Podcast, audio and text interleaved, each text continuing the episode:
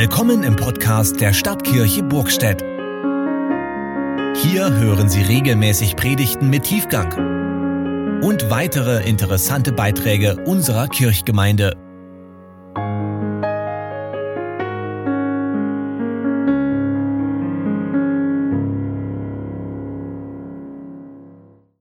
Der Predigtext an diesem Ostermontag steht geschrieben bei Jona im zweiten Kapitel. Und Jona betete zu dem Herrn, seinem Gott, im Leibe des Fisches und sprach, ich rief zu dem Herrn in meiner Angst, und er antwortete mir. Ich schrie aus dem Rachen des Todes, und du hörtest meine Stimme. Du warfst mich in die Tiefe, mitten ins Meer, dass die Fluten mich umgaben. Alle deine Wogen und Wellen gingen über mich, dass ich dachte, ich wäre vor deinen Augen verstoßen, ich würde deinen heiligen Tempel nicht mehr sehen. Wasser umgaben mich bis an die Kehle, die Tiefe umringte mich, Schilf bedeckte mein Haupt. Ich sank hinunter zu der Berge Gründen, der Erde Riegel schlossen sich hinter mir ewiglich aber du hast mein Leben aus dem Verderben geführt, Herr, mein Gott. Als meine Seele in mir verzagte, gedachte ich an dem Herrn, und mein Gebet kam zu dir in deinen heiligen Tempel. Die sich halten an das Nichtige, verlassen ihre Gnade. Ich aber will mit Dank dir Opfer bringen. Meine Gelübde will ich erfüllen. Hilfe ist bei dem Herrn. Der Herr segne dies Wort an unseren Herzen. Amen. Liebe Gemeinde hier in Burgstedt, eine alte Auslegungsregel für Verkündiger, die die Heilige Schrift auslegen sollen, lautet, gehe sparsam damit um als Prediger deine eigene persönliche Biografie in die Verkündigung mit einzubeziehen.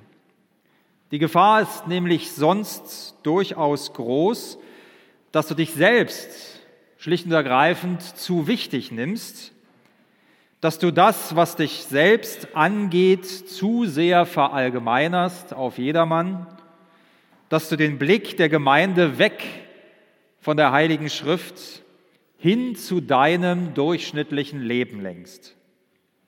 Es gibt allerdings Tage und es gibt Situationen, an denen geht es einfach nicht anders. Und heute ist für mich so ein Tag. Mit dem heutigen Ostermontag habe ich wahrlich eine ganz besondere Geschichte. Und auch der Predigtext, der Psalm des Jona, hat seinen besonderen Ort in meinem Leben. Meine besondere Geschichte mit dem Ostermontag. Ich feiere heute, wenn man so will, meinen ersten Geburtstag. Es war am Ostermontag vor ganz genau einem Jahr, als ich ankündigungslos zusammenbrach und ins Koma fiel. Mit einem Fingerschnipsen hatte mein Herz ausgesetzt und aufgehört zu schlagen. Meine Zeit in dieser Welt schien beendet. Wie heißt es doch bei Jona, du warfst mich in die Tiefe. Wellen und Wogen gingen über mich. Ich dachte, ich würde deinen heiligen Tempel nicht mehr sehen. Der Erde Riegel schlossen sich hinter mir, ewiglich. Genauso war es bei mir. Die Dunkelheit der Nacht deckte sich über mich und ich erinnere mich an nichts mehr aus dieser Zeit, wie bei einem tiefen, traumlosen Schlaf. Währenddessen kämpften die Ärzte um mein Leben und meine Familie und wie ich später erfuhr, viele weitere Menschen beteten für mich. Als ich eine Woche später aus dem Koma erwachte, sah ich das Gesicht eines Arztes. Können Sie mich sehen? Ich nickte. Geben Sie mir Ihre rechte Hand, ich gab ihm die rechte. Geben Sie mir die linke Hand, ich gab ihm die linke. Geben Sie mir noch einmal die rechte Hand und drücken Sie zu. Ich tat, was er sagte, und ich sah dabei seinen ziemlich erstaunten Gesichtsausdruck. Das ist ja wirklich ein Wunder, so sagte er. Bei Ihnen scheint ja alles in Ordnung zu sein. Die sich an das Nichtige halten, verlassen ihre Gnade. So hieß es im Psalm des Jona. Mir aber kam in den ersten Minuten nach meinem Erwachen alles andere als nichtige Gedanken in den Sinn. Ich dachte an meine Familie und ich dachte an Gott. Und ein überschwängliches Gefühl der Dankbarkeit erfüllte mein Herz. Ein Psalmwort kam mir in den Sinn. Übrigens eines, das wir gerade eben gemeinsam gebetet haben, aus dem 118. Psalm. Bis dahin war mir dieses Psalmwort eigentlich gar nicht bedeutungsvoll. Ich hatte es gar nicht näher registriert, aber irgendwie kam es mir in den Sinn. Vielleicht, weil ich es zuvor in einem Ostergottesdienst selbst gebetet hatte. Das mag der Fall sein. Wie heißt es da? Ich werde nicht sterben, sondern leben und die Werke des Herrn verkündigen. Seitdem lässt mich dieses Wort wahrlich nicht mehr los. Gott und die Familie. Wenn einmal die Macht des Todes nach dir gegriffen hat, dann weißt du, dass nichts anderes bleibt, dass nichts anderes überhaupt noch von Bedeutung wäre. Es gibt so vieles Nichtige, was uns beschwert und was unser Leben bestimmt, was uns umklammert hält und was uns immer und immer wieder in die Verzweiflung stürzen möchte, zu Boden drücken möchte, uns die Zuversicht und Hoffnung rauben möchte. Es gibt so vieles wahrlich Nichtiges. Und nach dem, was ich erlebt habe, wundere ich mich auch nicht mehr, dass alle Angriffe des Teufels auf die zwei Dinge gehen, von denen ich gerade gesprochen habe, auf Gott und auf die Familie. Die Zerstörung des Glaubens die Zerstörung dessen, was eine Familie nach Gottes Bild darstellt. Das ist und war und bleibt alle Zeit das Ansinnen des Teufels, der uns auch immer wieder in unserer Gegenwart umgibt. Wir sollten ihm wahrlich nicht den Gefallen tun, dieses Spiel mitzuspielen.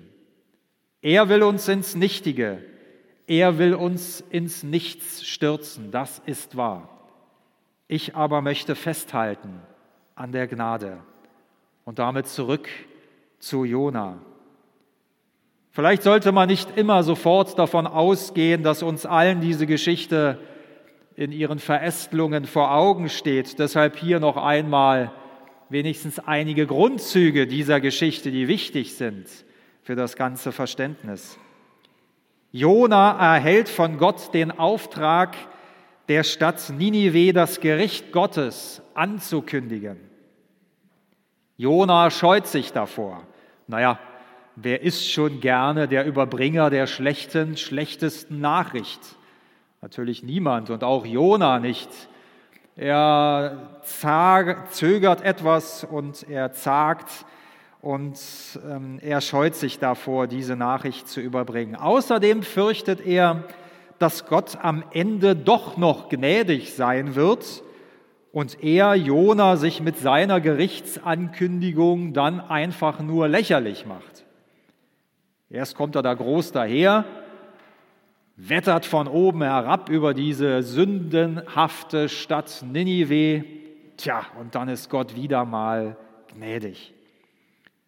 Und so flieht er, weil er all das scheut, er flieht über das Meer. Eigentlich eine absurde Vorstellung, dass man vor Gott fliehen könnte über das Meer. Das Schiff gerät in einen Sturm und Jona ahnt, dass Gott das Schiff seinetwegen heimsucht. Um die unschuldige Schiffsbesatzung zu retten, lässt er sich ins Meer werfen, in die tosende See.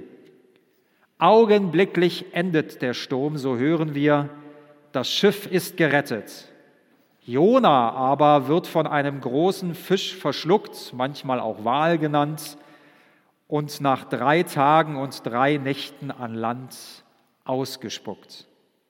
So macht er sich schließlich doch noch auf den Weg nach Ninive. Im Bauch des großen Fisches soll Jona unseren Psalm gebetet haben. Es war die erste Hausarbeit, die ich in meinem Theologiestudium geschrieben habe, eben über diesen Psalm des Jona. Und so schließt sich heute hier und jetzt irgendwie auch noch dieser Kreis in meinem Leben. Bei der neuerlichen Betrachtung dieser Geschichte stellte ich mir die Frage, ob es vielleicht sein könnte, dass auch ich irgendwie auf der Flucht war, vielleicht hadernd mit dieser Welt, vielleicht hadernd mit Teilen meines Lebens. Könnte es sein, dass auch ich verschlungen und ausgespeit wurde, um meinen Auftrag zu erfüllen in dieser Welt und in diesem Leben? Was aber wäre das für ein Auftrag? Für Jona war es die Gerichtsbotschaft, die er der Stadt Ninive ausrichten sollte. Für mich aber ist es die Botschaft der Gnade. Gott ist gnädig und groß, trotz alledem. Ich lege viel Wert auf dieses Wort trotz alledem.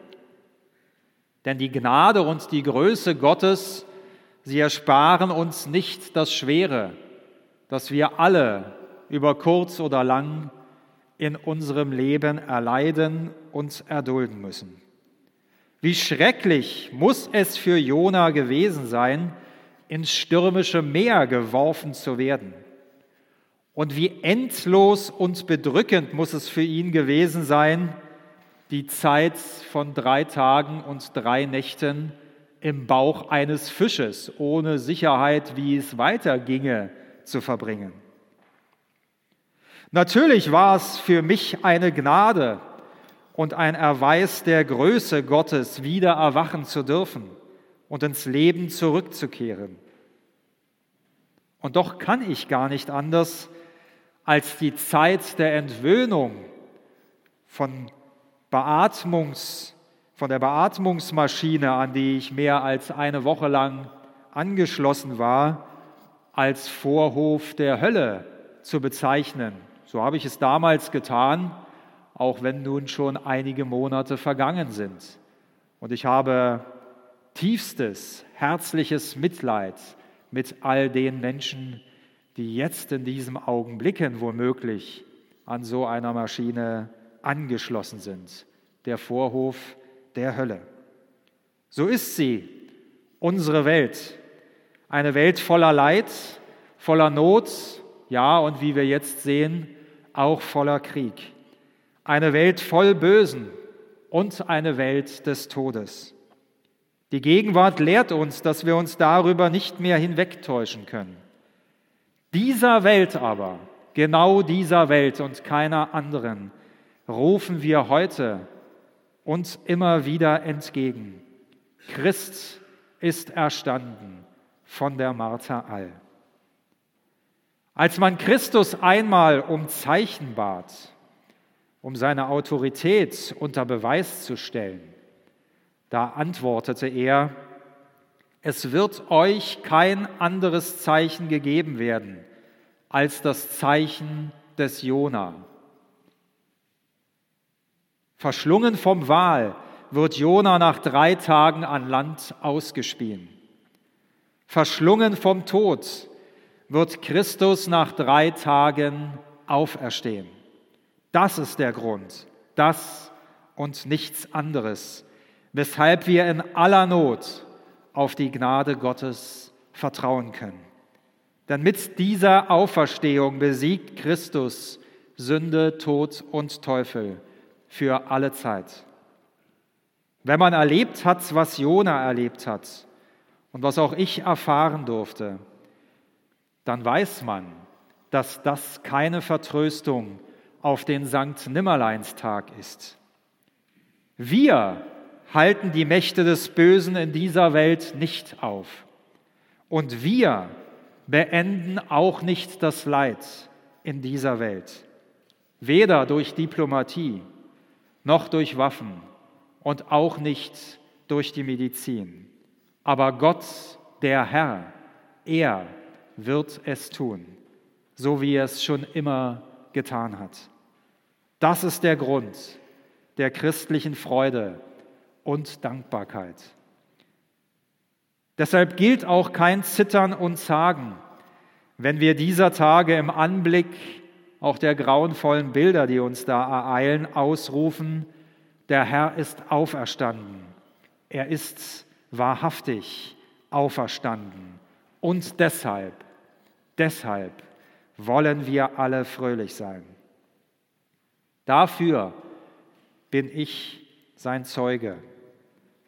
Dafür will ich die Kraft meines Lebens weiter einsetzen. Denn du, Herr, hast mein Leben aus dem Verderben geführt, Herr, mein Gott. Und du kannst und du wirst es wieder tun.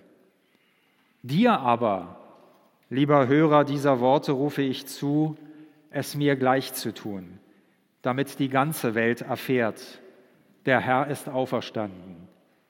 Er ist wahrhaftig auferstanden. Amen. Und der Friede Gottes, welcher höher ist als alle Vernunft, der bewahre unsere Herzen und Sinne in Christus Jesus. Amen.